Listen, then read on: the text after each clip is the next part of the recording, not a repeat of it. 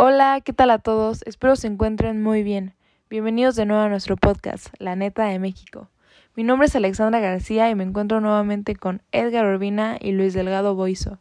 Hoy estaremos hablando sobre un tema que pensamos que a muchas personas podría servirles y será de su agrado. El tema será sobre cómo evitar caer en los problemas ocasionados por el aislamiento social y expondremos diferentes soluciones con diferentes posturas para poder llegar a una solución final ¿Qué nos puedes decir de todo esto, Luis?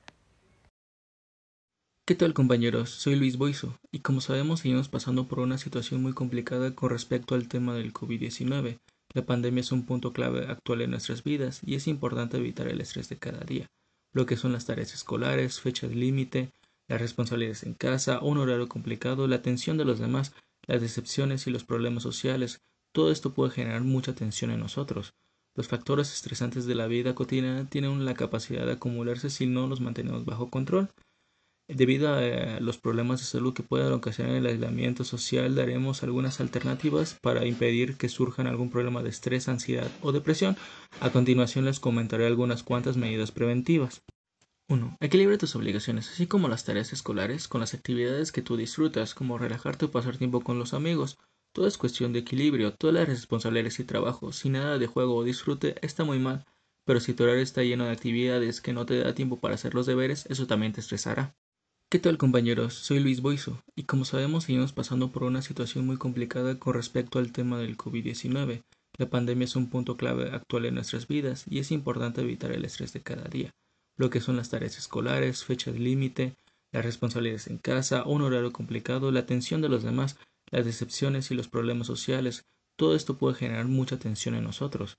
Los factores estresantes de la vida cotidiana tienen la capacidad de acumularse si no los mantenemos bajo control. Debido a eh, los problemas de salud que puedan ocasionar el aislamiento social, daremos algunas alternativas para impedir que surjan algún problema de estrés, ansiedad o depresión. A continuación les comentaré algunas cuantas medidas preventivas. 1. Equilibra tus obligaciones, así como las tareas escolares, con las actividades que tú disfrutas, como relajarte o pasar tiempo con los amigos.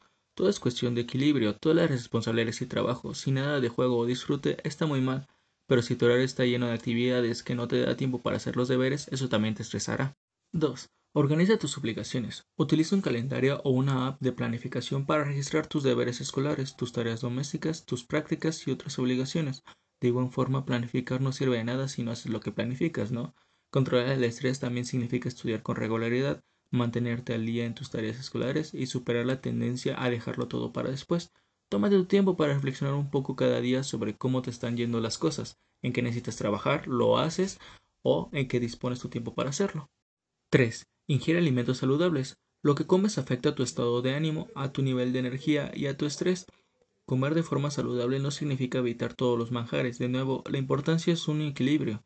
Está bien permitirte el gusto de tomarte un helado de vez en cuando, si comes una ensalada y carne de pavo con pan integral a la hora de comer. Pero si los helados y los dulces son tu principal fuente de energía, es muy probable que estés de mal humor y estresado. 4. Duerme bien. Esto puede parecer pan comido, pero después de todo, ¿a quién no le gusta dormir? Pero dormir lo suficiente es algo que no nos debemos focalizar porque es fácil dejar los deberes, hablar con los amigos o un exceso de televisión. Se puede interponer con el tiempo que pasas durmiendo por mucho que te guste dormir. 5. Dedica tiempo a hacer ejercicio cada día. Es difícil estar ansioso mientras haces respiraciones profundas al correr, bajar por una colina con la bici o juegas al escondite con tus amigos. El ejercicio físico no solo aleja nuestras mentes del estrés, también libera sustancias químicas en nuestro cerebro que nos ayudan a sentirnos mucho mejor. Aprender a controlar el estrés significa desarrollar estrategias de afrontamiento que te permitan tomarte los retos de cada día con filosofía.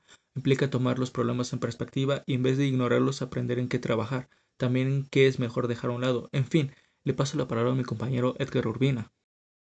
Gracias Luis. Como mi compañero ya lo mencionó, mi nombre es Edgar Urbina y pues a casi un año de inicio de la pandemia por COVID-19, diversos estudios reportan los efectos de las medidas adoptadas para evitar el contagio en la población, entre ellas el aislamiento social.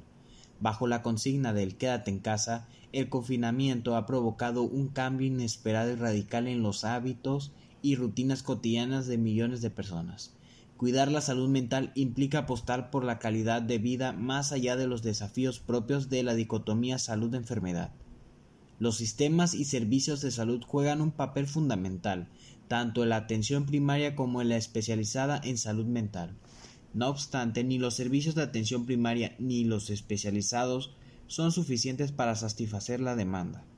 Creemos que debe existir más alternativas de ayuda por parte de las instituciones de salud para poder manejar más eficientemente los problemas mentales y así no seguir aumentando toda esta problemática causada por el aislamiento social. Hoy en día aún no se le ha dado suficiente importancia a cuidar nuestra salud mental y hablando de estadísticas, 93% de 130 países redujeron o interrumpieron el acceso a servicios de salud mental. La pandemia ha causado que más personas requieran de servicios de este tipo. No obstante, la oferta de estos servicios no es paralela a la demanda. Los países destinan en promedio solo el 2% de los presupuestos sanitarios a esta área. Previo a la pandemia, cerca de mil millones de personas vivían con un trastorno mental. De ellas, unos 300 millones de personas sufrían de depresión, un trastorno que no discrimina por género, raza o historia personal.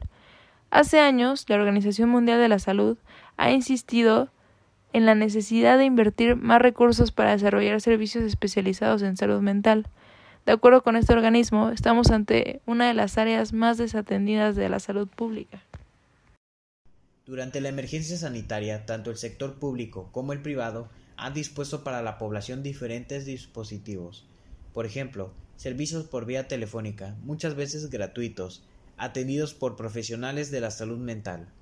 También emergieron las reservas de creatividad que las personas, las instituciones y las comunidades pusieron en juego volcando los aportes de otras miradas y otras disciplinas.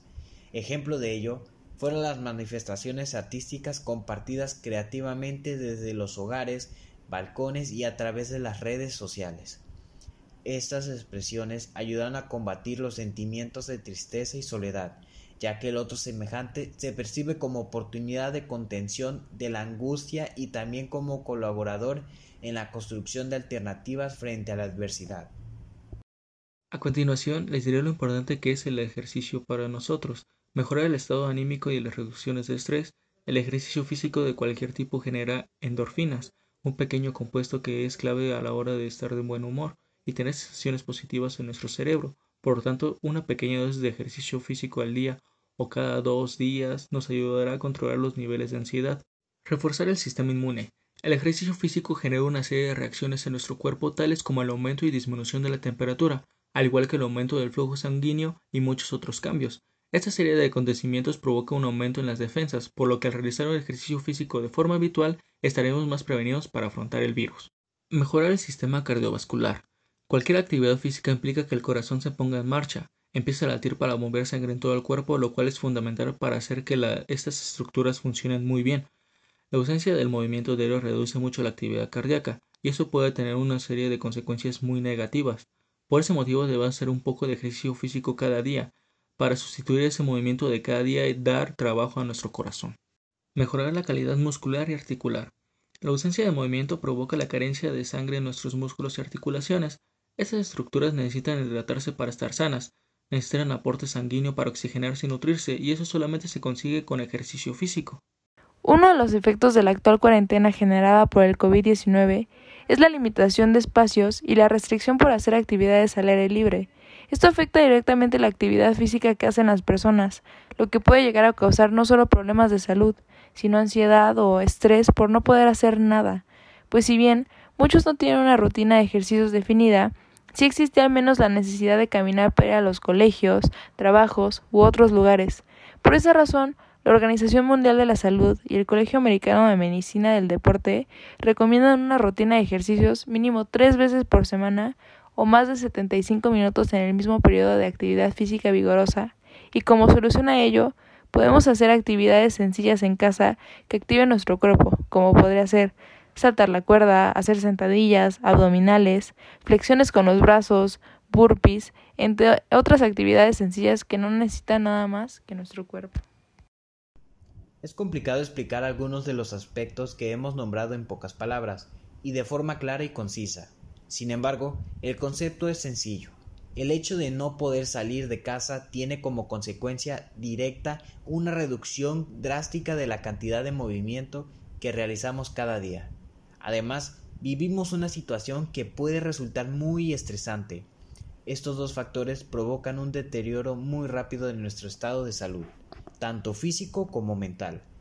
Realizar ejercicio físico de forma habitual es fundamental para revertir esta situación.